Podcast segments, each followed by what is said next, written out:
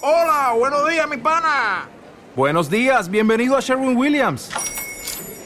¡Ey! ¿Qué onda, compadre? ¿Qué onda? Ya tengo lista la pintura que ordenaste en el ProPlus app. Con más de 6.000 representantes en nuestras tiendas listos para atenderte en tu idioma y beneficios para contratistas que encontrarás en aliadopro.com. En Sherwin Williams somos el aliado del PRO. Es tiempo de regalar Disney Plus. Ya puedes retomar el espíritu navideño con Noel, viajar a Oriente con Mulan sin coste adicional en tu suscripción o disfruta de las 30 temporadas de Los Simpson y de la 31 en exclusiva. Y el 25 de diciembre llega en exclusiva Soul, la nueva película de Disney Pixar que te tocará el alma. Los mejores planes y el mejor regalo para estas Navidades lo tienes todo con Disney Plus.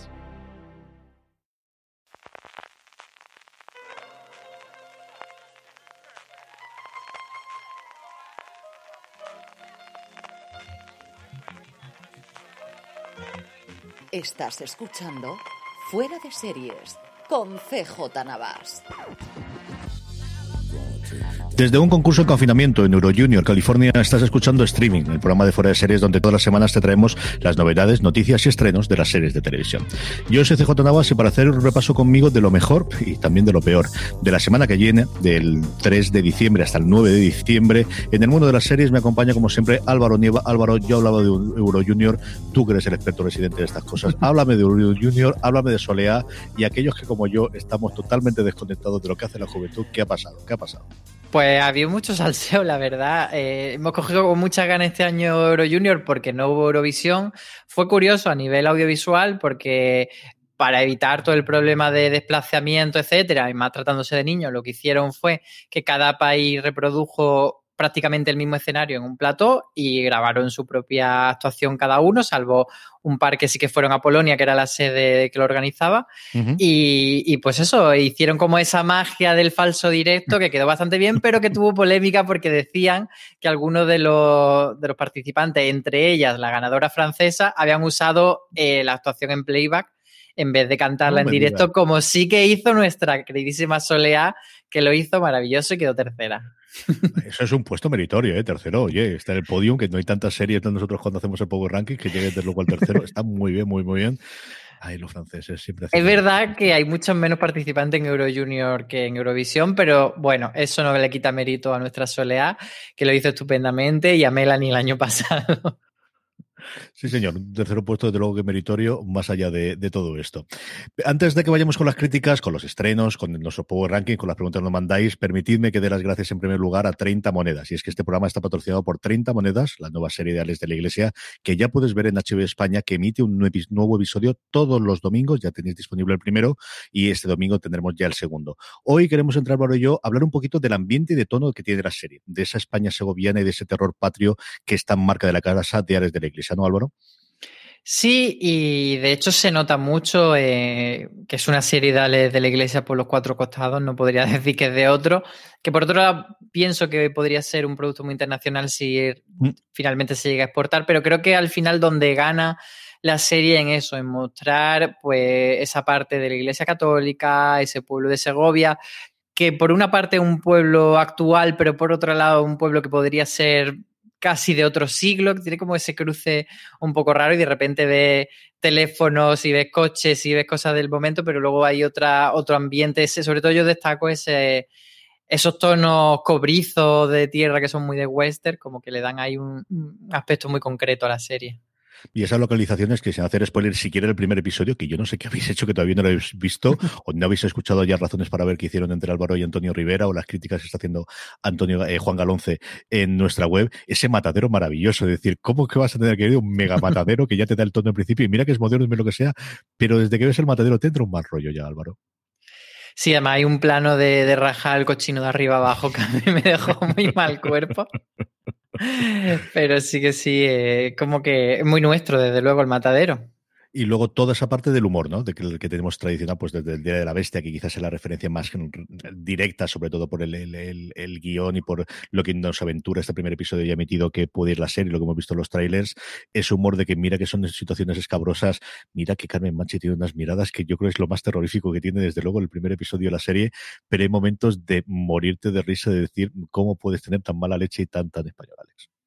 Sí, a mí me resultan además muy sutiles respecto a otra obra de la iglesia que hmm. son eminentemente más comedia.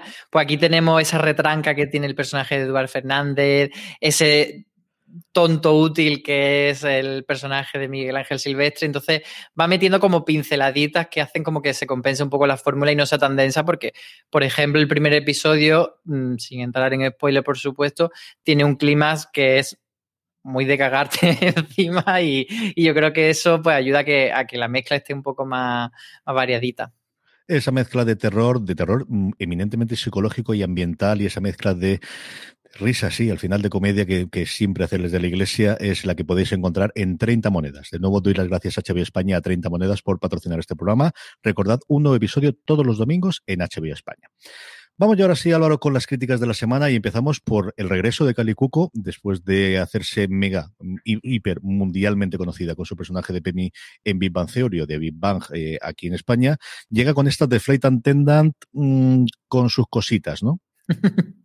Sí, en este caso fue Aloña Fernández Larrechi quien hizo la crítica y no le ha convencido demasiado a la serie porque dice que más allá de esa cosa de volver a ver a Cali Cuco en un personaje diferente y sobre todo dando ese salto al drama que ella dice que, por otra parte la actriz está muy bien, pues bueno, que la serie tampoco aporta nada nuevo respecto al thriller que plantea y dice que sí que le gusta, que, que, la serie tiene muy claro que tiene que acabar todo el episodio en cliffhanger y que son episodios, o sea, que son cliffhanger bastante molones y que te hacen querer seguir viéndola, pero que todo lo que te lleva hasta ahí, pues que no es tan, tan interesante y como que va dando un poco de tumbo en la serie, entonces no la recomienda especialmente ella.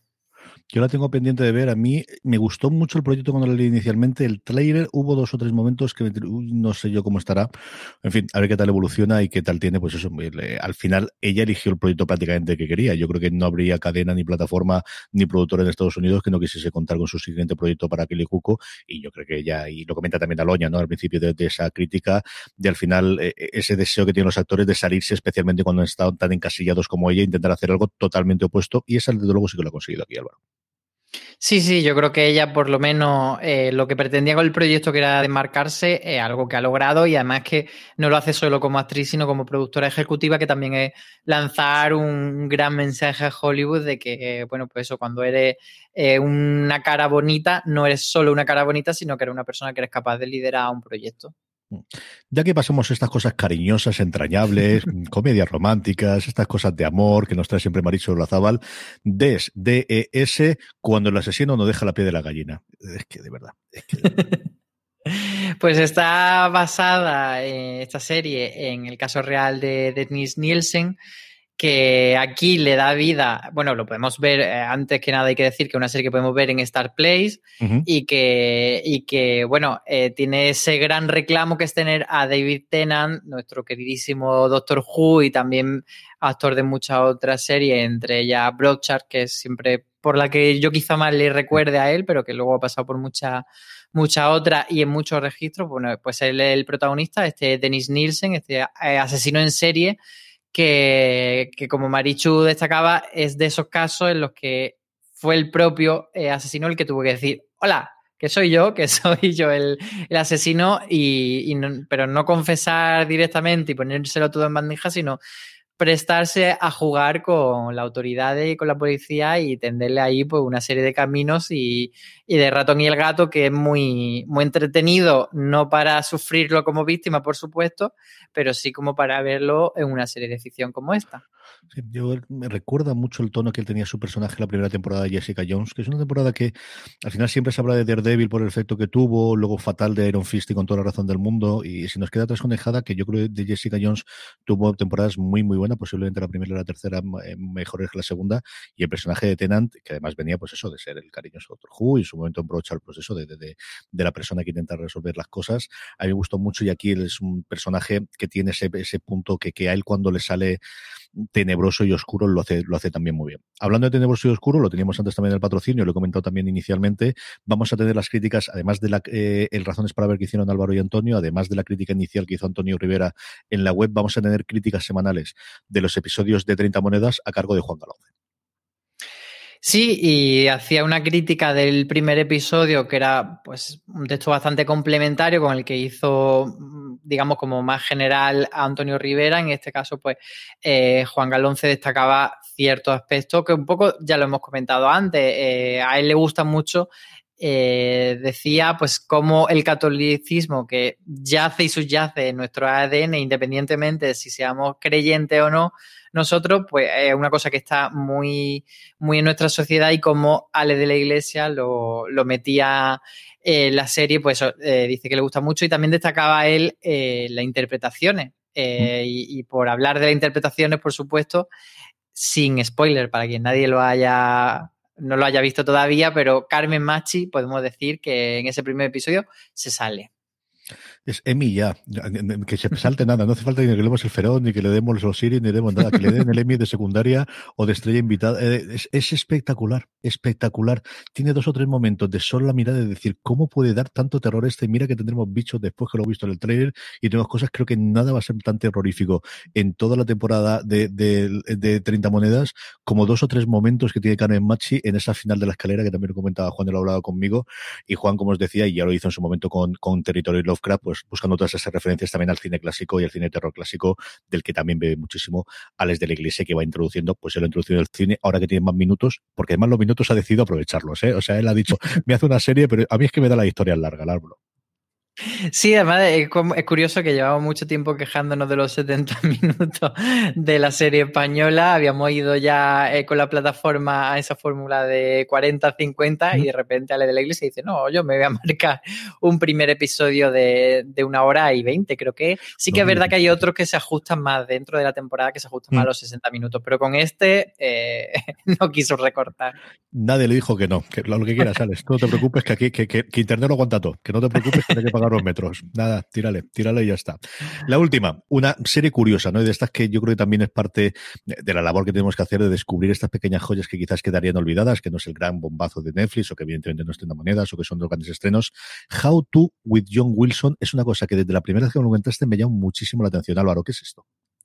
Sí, además ni siquiera una serie de ficción, que es lo que nosotros solemos tratar, pero como tú dices, de vez en cuando, pues nos metemos en otro jardincillo y esto se trata de una serie documental que es eh, el cineasta John Wilson el que coge su cámara en mano y se va por Nueva York a captar un poco lo que va pillando. Supongo que cierta planificación tendrá, pero sí que eh, lo que aporta es una mirada, eh, decía Luis Acituno, que es quien ha escrito la crítica, que tenía como una curiosidad bien, bien, intencionada sobre el mundo que se va encontrando y, que eso le parecía pues una delicia en el sentido de que no trata de ser como, eh, pues eso, una obra muy, muy densa o muy dolorosa o muy arrogante respecto a lo que se va encontrando o muy crítica, sino que busca esa, esa mirada bonita también y que a veces es muy, muy necesaria y muy edificante pues de, de, la, de lo que va construyendo con un relato un poco hecho eh, sobre la marcha y sobre, sobre el propio asfalto de la calle.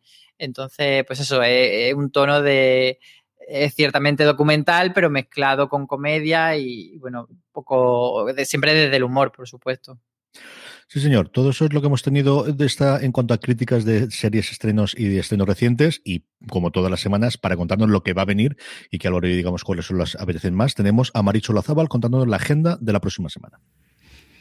Empezamos con la agenda semanal de estrenos, eh, con un aviso previo, y es que Netflix este mes ha echado la casa por la ventana con las producciones asiáticas. Ya lo veréis, esta semana tenemos unas cuantas, pero las semanas que quedan hasta final de año son todas parecidas. Y es que el día 3 de diciembre arrancan con Privacidad y con Dodo, Sol Sol, Lala Sol, una serie coreana de la que tengo que reconocer que no sé nada, pero con ese título me ha dejado conquistada.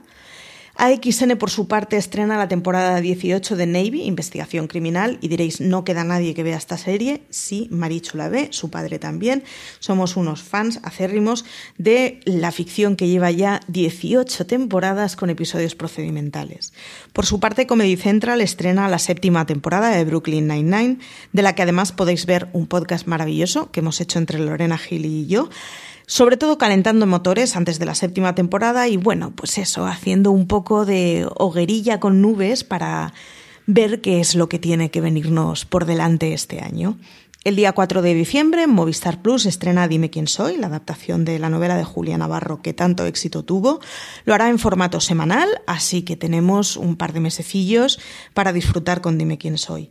Netflix estrena Vini 2.0, una de esas series indias que vienen sin hacer mucho ruido, pero bueno, lo mismo viene para quedarse. Y a su vez estrenará también Selena la serie.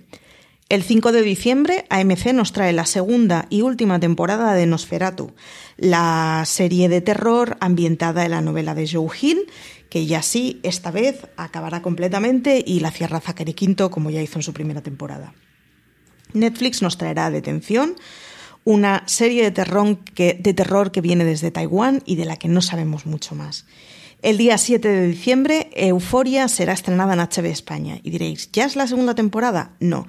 Son dos capítulos especiales que van a hacer como precalentamiento antes de la segunda temporada y que segurísimo tendrá tantos adeptos como, como ya lo hizo su primera temporada. Movistar Series, por su parte, estrena Shameless eh, con su decimoprimera temporada, que ya es la última, así que ya es el cierre de esta serie que lleva con nosotros más de una década. El 8 de diciembre, Netflix traerá Señor Iglesias, que es una de estas producciones que la verdad es que me pasan siempre desapercibidas, pero vaya con la tercera temporada, así que igual hay que ver por qué sigue triunfando. Y Filmin nos traerá El Desertor, una película ambientada en 1944 en la que un soldado alemán se enamora de una partisana. Así que nada, tenemos ficción para dar y recibir en estos próximos días. Y además de Marichu y de su madre y del resto de la familia, os aseguro que mucha más gente, incluido mi padre que sigue viviendo en Navy muchas temporadas después. ya os digo yo que mucha, mucha gente que vive y no, más, no, hay mayor muestra de ello que siguen haciendo temporada tras temporada. De todo lo que os ha contado Marichu, que tenemos unas cuantas cosas, incluidas coreanas aquí, que internacionales somos. Álvaro, ¿cuál te apetece más de todo? Sí, además que eso es curioso y lo vamos a ir viendo también en los siguientes capítulos de streaming, que parece que, que el mes de diciembre es como cuando hacían lo de Asia en el corte inglés, pues un poco está siendo. De repente nos están entrando un montón de títulos eh, viniendo de allí y, siempre a favor, claro. Yo me quedo sobre todo con Dime quién soy, que no sé si lo puedo decir, creo que sí, porque Movistar no suele tener fecha de embargo. Eh, he visto los dos primeros episodios, que la serie se va a estrenar con dos episodios y luego va a ir semana a semana. Y esos dos primeros episodios me han gustado bastante, le puedo poner algunos peros y de hecho, pues cuando haga la crítica y haremos un podcast específico de la serie, hablaré de, qué cosas mm, no me gustan tanto, pero en términos generales me parece una serie bastante disfrutable, muy bonita hecha y que, y que puede gustar, desde luego. Yo tengo muchas ganas de ver Dime quién soy, porque además varias de las escenas, especialmente creo de los primeros episodios, porque es toda la época eh, de la Segunda Guerra Mundial y justo después se rodaron varias aquí en la provincia de Alicante, incluido el castillo de Santa Bárbara, que es el castillo tradicional, me la foto de cuando ves en Alicante desde el Postiguete y ves la cara del moro, pues, pues esa es el castillo de Santa Bárbara, y luego en Alcoy también se rodaron varias, y cerca de Altea y cosas similares, y tengo, pues eso, lo que te pide, yo sé que es muy de pueblerino, de mira, mira, salimos, pero mira, me apetece, ¿qué quieres que te diga? Me apetece. Y del resto, pues evidentemente el estreno de Brooklyn Nine-Nine, ya lo he dicho todo, Marichu, ayer mismo colgábamos ese especial, es una serie que es absolutamente religión en mi casa y que yo disfruto muchísimo, muchísimo con ellas. Y ahora que, que nos faltan ese tipo de comedias o que hemos tenido desde luego en ese verano ese subidón con Ted Lasso, pues el volver a tener esas risas y sobre todo cuando es gente conocida, ¿no? Ya en una séptima temporada en la que ya conoces el, el ambiente y que entras totalmente en el juego de personajes cuando se trata de comedia, tengo, tengo muchísimas ganas. Y luego esa parte de euforia de, a ver, yo puedo, estoy en los debatiéndome las dos partes, de ¿han hecho algo para salir del paso o realmente les ha quedado algo chulo en cuarentena? Casi nada de lo que se ha desarrollado en cuarentena creo que ha tenido luego éxito, pero aquí es cierto que parece que han tenido un poquito más de tiempo y sobre todo de dinero para poder rodar estos episodios especiales de Euforia, ¿no, Álvaro? Sí, yo creo que al final la forma de plantearlo de episodio interludio hasta que pueda llegar una segunda temporada es interesante y bueno, a ver cómo, cómo funciona, pero sí que mm, me parece bueno que no lo hayan planteado como un relleno, sino que han dicho que claramente eh, retoma el cliffhanger de la primera temporada a contar las consecuencias de eso que pasa al final de la primera temporada, que no contamos por si alguien lo ha visto y es spoiler, por supuesto. Eh, pero bueno, que, sí que va conectado con, toda la serie y no es simplemente un piscolabi entre temporada y temporada. Y luego yo quería añadir otra. Claro que sí. Quiero añadir Selena la serie, que es una serie de Netflix de estas que está haciendo de, de, cantantes latinoamericanos después del éxito de Luis Miguel, que tengo mucha curiosidad porque yo Selena es verdad que como que he escuchado mucho el run run de, de Selena, pero nunca realmente me he metido en, en su figura y me llama mucho la atención conocerla porque en, Latinoamérica es una cosa grandísima, sobre todo en México, que era donde ella era, y sí que conozco más la parte truculenta de su, asesinato, etcétera, pero no esa, esa subida hacia el éxito que es lo que va a retratar la serie, claro. Yo creo que como toda la gente de mi generación, yo no recuerdo que fuese especialmente conocida en España. Yo creo que toda la gente de mi generación la conocimos a través de la película de Jennifer López, que fue, si no el, el espaldarazo, que quizás sí fue con los, con los discos, especialmente con el 99 y con el del 2000, que sí que la primera vez en la que la vimos en pantalla o que, o que siempre se ha hablado de Jennifer López como la intérprete de Selena, porque tenía más o menos la misma edad cuando ella interpretó que cuando ella tristemente falleció, que es lo que entiendo que nos contará toda la serie, ¿no? No sé por dónde evolucionar después. Yo es una artista, y, y la iba a comentar, me estaba que no comentabas tú, si no le va a recordar yo, que es esas personas que se nos ha quedado ahí perdida, que tengo curiosidad por ver con el tratamiento de Netflix y con el dinero de Netflix, como decías tú bien, eh, con, con, este tipo de biopics seriados que tan éxito, tanto éxito han dado con Luis Miguel, a ver qué ha ocurrido y si funciona un poquito más, porque si es uno de estos personajes, de esto de los que piensas de lo que podría haber sido, ¿no? De, de, de, de, estar tristemente truncada tan joven su carrera y qué podría haber sido con el carrerón que lleva esta mujer. Sí, acercarnos pues a una parte de la cultura que para otros países ha sido muy relevante y que nosotros no desconocemos tanto, pues siempre es como interesante verlo.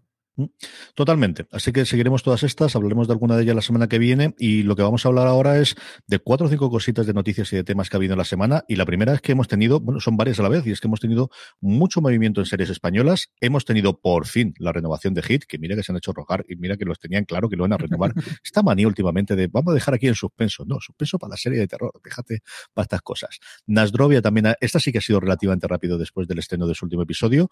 Nueva serie de Manolo Caro, y lo dejo ahí, Álvaro hablaré después.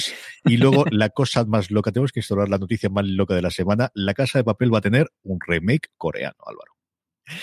Eh, sí, parece que Netflix no quiere renunciar al fenómeno que ha sido eh, la Casa de Papel. Y no sé si esto se debe quizá a que la Casa de Papel haya llegado a muchos territorios, pero hayan detectado que no ha mm. llegado con tanta fuerza pues, a los países asiáticos y que hayan pensado, bueno, pues a lo mejor eh, trasladándolo a, en vez de que mostrarle la versión original, hacer un remake, pues sí que puede funcionar. Yo creo que quizá que puede ir un poco por ahí, porque, por ejemplo, creo que no tendría sentido hacer la casa de papel Brasil, porque ha tenido mucho éxito en Brasil o en los países árabes. simplemente la, la versión original entra bien. Sí que creo que puede ir un poco por ahí la cosa.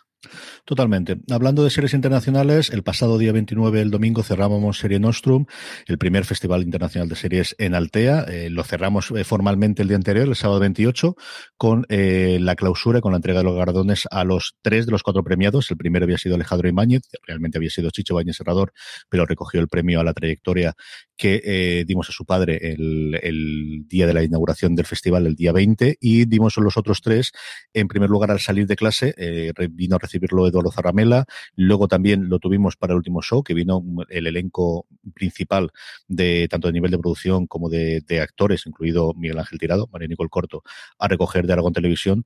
Y luego creo que hicimos algo con Lumelia que yo sé que Álvaro me quiere preguntar ello. cuéntame, cuéntame lo de Lumelia porque en redes estaba la gente que no, pues, que no paraba. tú, de los ¿Qué tuvimos? 25 actos. ¿Cuál crees de los 25 actos del festival tuvimos más problemas técnicos, Álvaro? No me cabía duda que, que las Luimeliers iban a tirar el streaming abajo. Se nos cayó Palusero minutos antes de empezar a estar, que no pudo por un problema personal poder estar en directo. Con lo cual, imagínate la pregunta de ¿dónde está Paula? ¿Dónde está Paula? ¿Dónde está Paula? Pues Paula está en sus cosas, si no, ya lo he dicho al principio. Y luego, el único momento en que falló la conexión de ¿qué tuvimos? 12 mesas redondas y conferencias y charlas de entre ellas muy chulas. Tuvimos todo el ciclo de directoras, tuvimos el de series y turismo y otro que además moderé yo acerca de financiación de proyectos audiovisuales y de cómo veía la gente de los dineros que estaba la producción, que nos contase de primera mano de cómo se estaban levantando las cosas, tanto la gente de aquí de la Comunidad Valenciana como en Madrid. Y aquí agradezco muchísimo a la gente de Triodos Bank que, que apuesta muchísimas eh, producciones. Chico, ni una hemos tenido videoconferencias con cinco, con cuatro, con actores de 70 años que no se clavan con el móvil, que es la única persona que no tiene internet en su casa en el 2020. No hubo ningún problema, Álvaro, hasta que llegó ahí en medio. Y se nos cayó parte de la conversación, que uno lo intentó salvar de la mejor forma posible. Y tuvimos la oportunidad de ver los primeros minutos de la tercera temporada. Nos confirmó la responsable de contenidos de de A3 Player, en general de todo el grupo A3 Media, que se va a estrenar antes de primavera, que tampoco es pillarse mucho los dedos, pero vamos, ya tampoco es la situación para forzar, ya lo intentaremos por otros canales.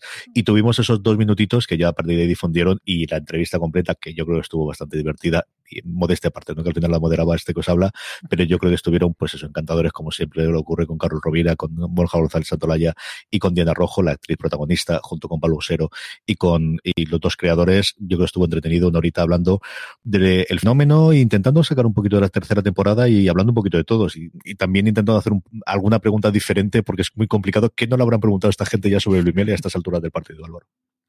Totalmente, pero no se agota, no se agota siempre la Luis A mí me fascina porque están eh, pendientes de todo y, encantadísima. Y, me parece muy bonito porque además Luis es una serie que ha conseguido hacer una cosa que parecía que, no tenía interés, que es eh, hacer eh, virtud del fanservice, ¿Mm? en el buen sentido. Es decir, siempre hemos pensado que las historias tienen que ser trágicas, que hay que meter problemas en la relación amorosa, que tiene que haber. Y a lo mejor no. Y Luimelia demuestra que hay mucha gente que quiere ver una historia bonita, una historia que va para adelante, de dos chicas que se quieren muchísimo, y eso ha sido lo que ha hecho que funcione también su fórmula. Totalmente. Te decía yo los problemas, no tuvimos un tercer problema, sabía que había otro más. Y es que dio la puñetera casualidad, yo no me di cuenta, si te cuenta Juan Galonce, que un año clavado al día, el 28 de noviembre del 2019, fue el último día de rodaje de la primera temporada. Y Juan y ah. yo estábamos en Madrid, lo pudimos ver y tenía un vídeo grabado de esa escena final de la primera temporada, que todos los que la veis es la salida de la puerta, esa marcha, esa música de fondo y volviendo, y lo puse al principio, el vídeo entrecortado todo el efecto dramático, todo el momento que iba a sacar la lagrimita, del vídeo entrecortado, y se oía mal. Digo, no puede ser, no puede ser. Las cosas del director, Álvaro, ¿qué te iba a contar a ti que no sé por qué Las cosas del director. Más cositas que tenemos aquí. Mira, para los aficionados al cómic, y hablamos antes de Jessica eh, Jones precisamente, los derechos de Daredevil vuelven a Marvel Studios. Ha pasado ya el tiempo prudencial de, reventa y estos derechos que tenían compartidos Netflix con Marvel Televisión, la antigua división eh, que tenía Marvel y que ya está totalmente cintas, estos han pasado todos por de huello aquí, que bien se los ha cargado absolutamente todos, vuelven a Marvel Studios, así que vuelven otro, otra vez los rumores de si incorporará a Marvel, eh, a Daredevil, perdóname, dentro o de las películas, o yo creo mucho más dentro de las series que vamos a tener de.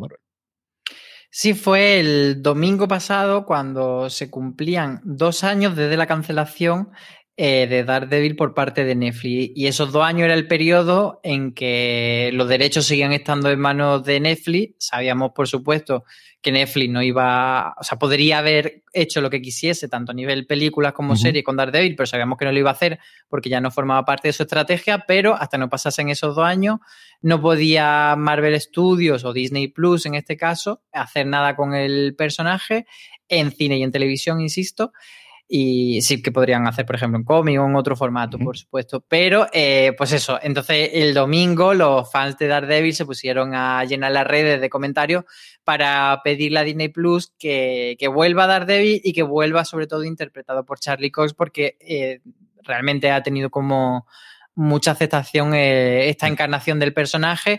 Y yo por una parte pienso, a ver qué piensas tú también, que que a Disney le vendría muy bien porque Daredevil y The Punisher yo creo que han sido los dos que mejor funcionaron mm. de toda esta ronda y entonces al final son marcas que, que ya tienen su fandom, pero por otro lado, el tema de coger eh, un personaje o una serie de éxito de Netflix y llevarla a Disney Plus, a lo mejor le, le duele en el orgullo. Esa es la que creo yo. Yo creo que es mucho más complicado sobre de, de lo encumbraron otros y queremos olvidarnos. Eso no, no, calla, calla, eso no ha sucedido nunca, eso no ha pasado nunca.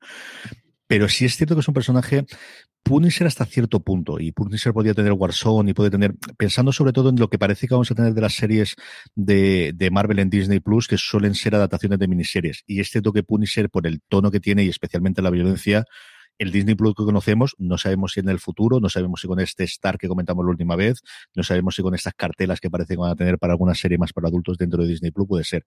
Pero veo complicado alguno de los cinco o seis arcos que yo puedo tener en la cabeza importantes, alguno de Garcenis, alguno distinto que haya habido eh, posteriormente con, el personaje del castigador que pueda ser complicado.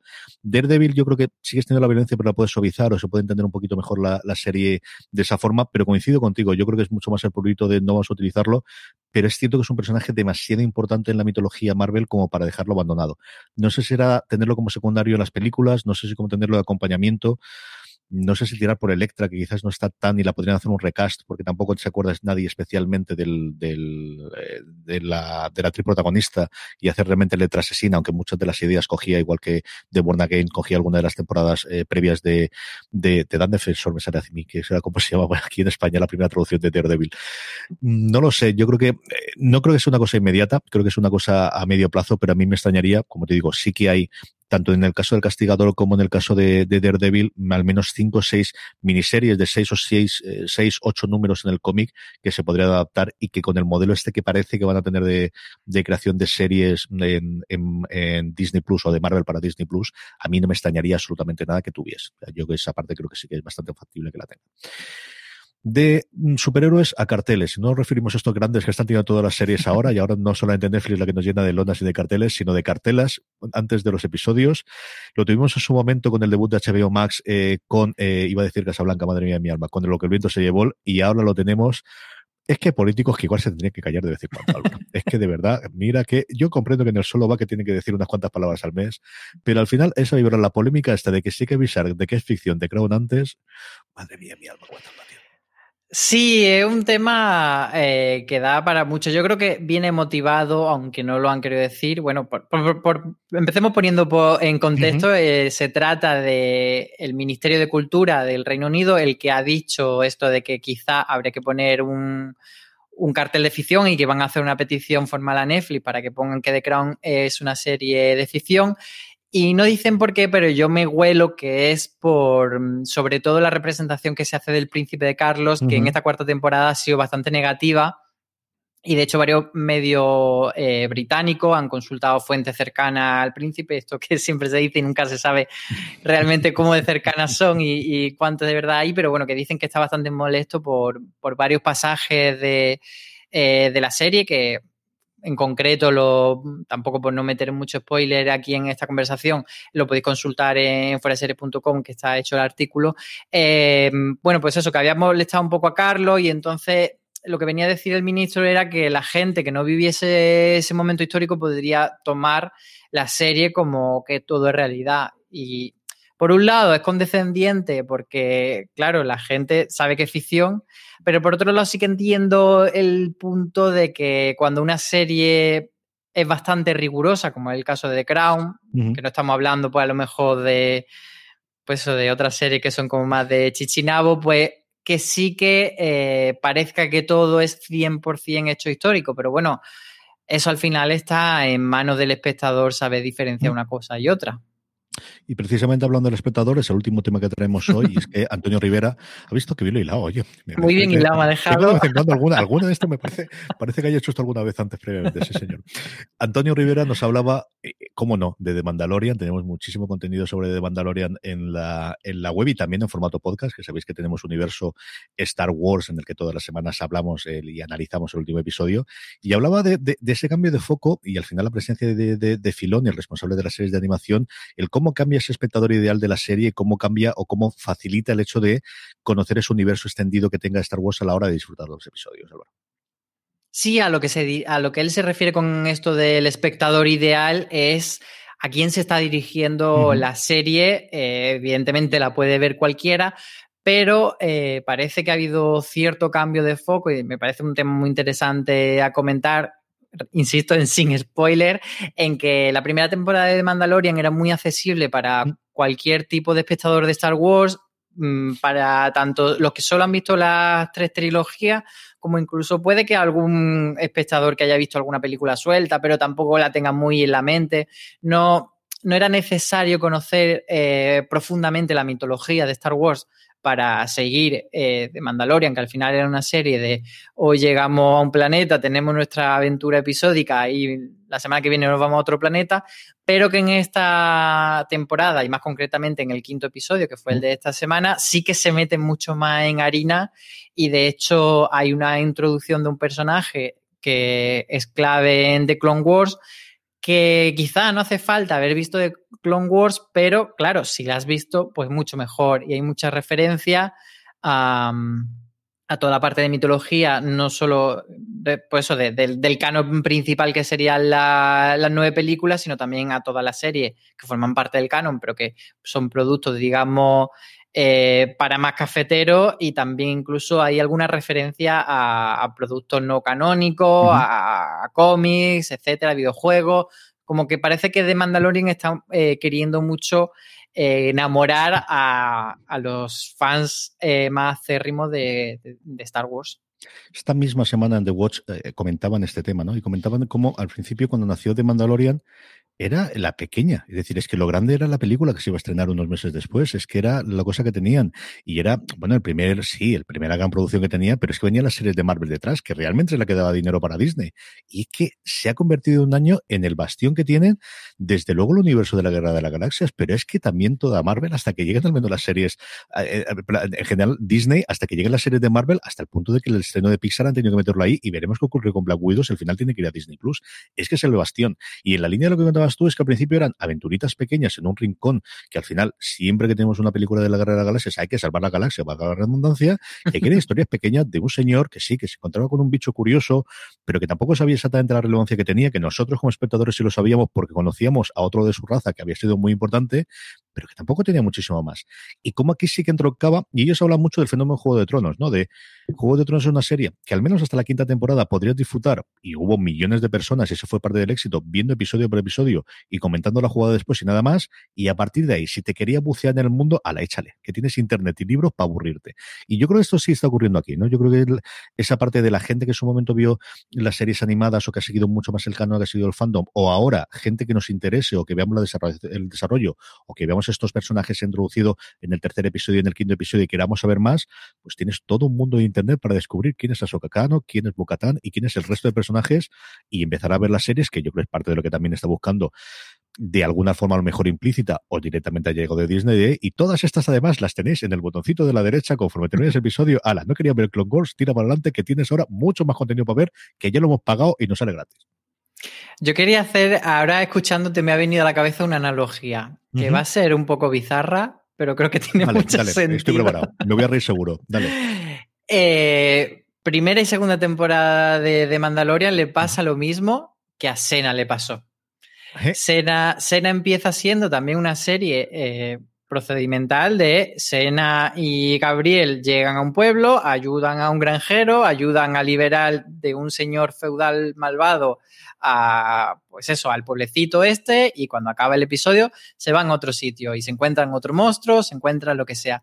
Y a partir de, no recuerdo de qué temporada, porque es verdad que Sena la vi en su día y no la he vuelto a revisitar, pero hay un momento eh, quizás sea un poco más adelante, no sé, en la segunda, quizás sea en la tercera, en el que empiezan a, ver que, su fuerte está en desarrollar la mitología. Y sí que es una serie mucho más compleja en la que tienes que hacer memoria de personajes que han salido en temporadas pasadas, de la relación histórica de Sena y Gabriel, todo ese drama que hay con, con Solan, con el hijo de, de Sena, con la hija de Gabriel, todo eso va como muy ligado a, a una serialidad, a una continuidad. Entonces, quizá ese cambio de, paradigma el que está viviendo también de Mandalorian. Totalmente. Yo creo que ¿Me compras la, idea? Total y absolutamente sí. Yo creo que es el signo de te dejamos hacer lo que quieras y que al final los creadores conozcan cuáles son las virtudes que tiene. Yo creo que Buffy lo tiene hasta cierto punto. Es cierto que teníamos un, gran malo maloso desde la primera temporada, claro, al final, pero la primera temporada, que al final es complicadita de ver, tiene mucho esa parte episódica y luego la, la gran mitología o lo que todo el mundo recuerda de Buffy con cariño, más allá de los personajes que los tenemos. Yo creo que en ese caso sí, desde prácticamente la primera temporada. Todavía faltaría Ángel y faltarían algunos de los personajes especialmente masculinos a lo largo del resto de la temporada, pero cuando empieza a darle ese plus es aquí. Y coincido contigo, es lo que ocurre desde luego en, escena de lo que yo recuerdo. Mi padre era voto fan y yo no la veía de continuo, pero sí vi muchísimos eh, en mi juventud en, su casa. Y desde luego es lo que está ocurriendo de Mandalorian. Ese salto sí que lo ves, aparte del presupuesto, que no es que no se notase que fuese barato la primera temporada, porque no lo era, pero aquí desde el principio es decir, y ahora nos saltan mucho más pasta. Vamos a poner en pantalla, porque nos gusta gastarnos y nos gusta ver monstruos. Más muñecos y más de todo. Nos gusta verlo todo, todo, todo en pantalla. Así que sí, eh, leer el artículo de Antonio y seguir todos los domingos, habitualmente entre el domingo y el lunes es cuando colgamos. Esta semana lo hicimos el martes por retraso, precisamente por ser nuestro, porque Juan estaba fuera, eh, para analizar episodio a episodio esta maravillosa temporada que nos está dando de Mandalorian. Vamos ya con los Power Rankings, vamos ya con las series más vistas por la, de toda la semana por nuestra audiencia, unos Power Rankings que elaboramos semanalmente a través de una pequeña encuesta que colgamos en fuera de series.com y como siempre os digo, la forma más sencilla de que no se os olvide, que siempre al final da mucha rabia cuando se te cae un puesto, cuando aquella serie que odias está por encima de la que tanto, te gusta, la forma más sencilla es que os unáis a nuestro grupo de Telegram, telegram.me barra fuera de series, ahí más de 1.300 personas diariamente hablan sobre series de televisión. Y cuando colgamos la encuesta, que además lo hace Álvaro siempre, os avisamos y de esa forma ponernos las tres series de la semana pasada que más os han gustado. De esa forma es como hacemos nuestro Power Rankings. Unos Power Rankings que empiezan por 30 monedas. En el puesto número 10, directamente la serie de HBO España. Sí que ha tenido una entrada muy tímida, pero es verdad que el episodio se estrenó el domingo y nosotros cerramos los Power Rankings en la noche del martes, así que yo supongo que, irá tirando más, más para adelante las próximas semanas, pero bueno, lo iremos viendo. Eh, en el 9 tenemos Antidisturbios, que ha bajado posiciones y se resiste todavía a abandonar la lista, está aguantando bastante tiempo. Totalmente. En el 8, La Materia Oscura. Mantiene el mismo puesto también la serie de HBO España que está haciendo tan poco ruido, Álvaro, tan poco ruido. Ahí, ahí está con, su Daimone, se mantiene en el 8, verdad que no conquista la parte alta de la, de la, tabla, pero bueno, ahí está. Y la que entra esta semana en el 7 es de Undoing, que es la serie de HBO España, que ha estado otras semanas, pero no ha estado todas las semanas de su emisión. Eh, pero esta semana tocaba el último episodio y parece que todo el mundo se ha puesto con ella a verla. Con un final Dejémoslo en polémico, creo que ha sido ahí. Mañana podréis escuchar mucho más sobre ello a cargo de Juan Galonce y Aloña Fernández Larenchi. Si en Danduin es la única entrada que tenemos, la subida más fuerte de esta semana es This Is Us, la serie que vemos en España a través de Fox Live y ocupa el puesto número 6 esta semana de Power Rankings. Y en el 5 eh, baja un puestito eh, Star Trek Discovery, que sigue su emisión en Netflix que ha tenido el mejor episodio, desde luego, de la temporada y posiblemente de toda la serie, muy para fans antiguos, que si no pasa nada bien, mañana tendréis disponible en Universo Star Trek. Que CJ, eso me lo dice toda la semana. No es verdad. La semana pasada no te lo puedo decir, porque era sería mentira, pero vamos, asquerosa. No. La semana pasada fue flojito, y yo, si no el peor, desde luego el peor de la temporada y posiblemente. El de este lo han compensado con creces. Los sinvergüenzas, además, muy tocado, muy de las cuatro o cinco cositas de tú no veías Star Trek, espérate que te voy a explicar tres cosas de cómo está la cosa. el de esta semana ha sido espectacular. Ya nos escucharéis hablar a Dani Simón, a Jorge Navas y un servidor sobre ella. Un puesto se dejaba Star Trek, es el mismo puesto que sube Guns of London, la serie de Staff Play, que sigue teniendo series maravillosas. Antes comentábamos cómo incorporada es. Ese pequeño catálogo, cada vez más interesante de Star Play, Guns of London, su serie ocupa el puesto número 4 de los Power Rankings. Y en el 3, Gambito de Dama, que sigue siendo uno de los grandes éxitos de Netflix y que no se apaga su, su momento. Muchas veces tenemos esa duda de cuánto aguantan esos bombazos de, de Netflix de fin de semana. En este caso, empezó poco a poco y se mantiene. Un puesto se deja de Crown, deja, estuvo coronada la semana pasada, hoy baja ese puesto, se queda en el puesto número 2, la serie de Netflix. Y conquista el primer puesto de Mandalorian de Disney Plus, que bueno, pues parece que ese episodio tan comentado ha hecho que, la gente eh, no, no pierda la oportunidad esta semana de verla. Si faltaba ese empujoncito desde luego de Mandalorian, se lo ha dado este último episodio.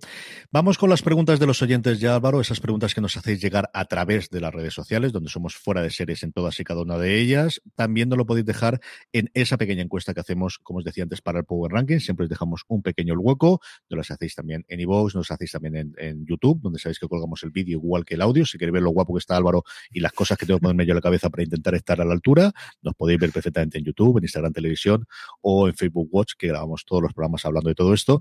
La primera que tenemos es Xavi, que nos pregunta cuántos de la redacción siguen Industry Ah, pues que yo sepa, que yo sepa, solo Aloña fue la que se puso con la serie, que fue quien escribió la crítica.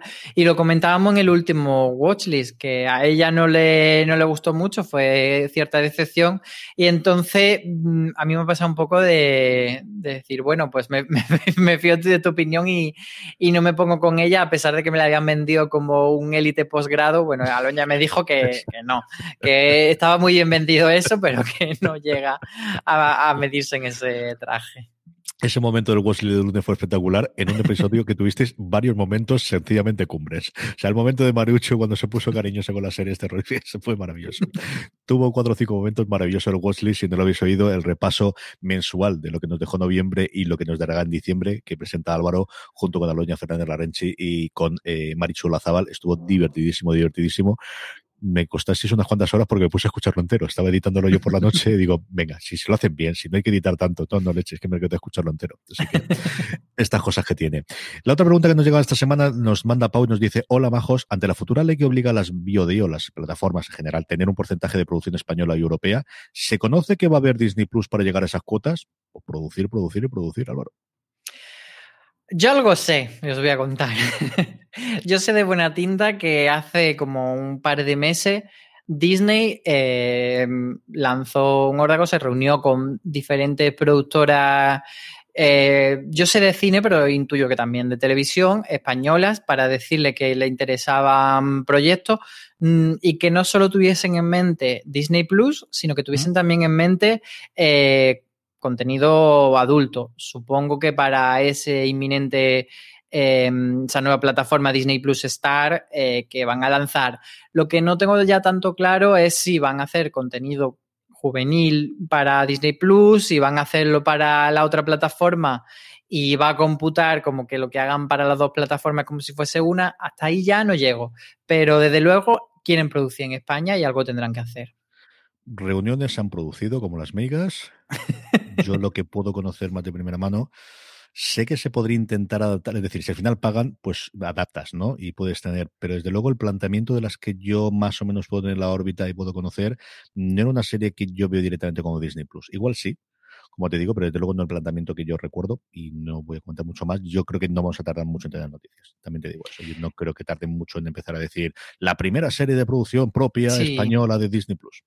Y luego también hay que tener en cuenta que Disney Channel lleva mucho tiempo en España y han producido cosas. O sea que tampoco eh, siempre ese titular de la primera serie de Disney Plus parece que es como muy de relumbrón y lo es, pero eh, Disney lleva mucho tiempo aquí en España y ha hecho cositas y pues bueno, no extrañe que desde hacer una serie grande, hacer una serie eh, pues de estas de jóvenes adultos y niños preadolescentes o todas esas categorías que hay de diferentes rangos de edad. Entonces yo creo que harán un poquito de todo, que no harán muchísimos contenidos.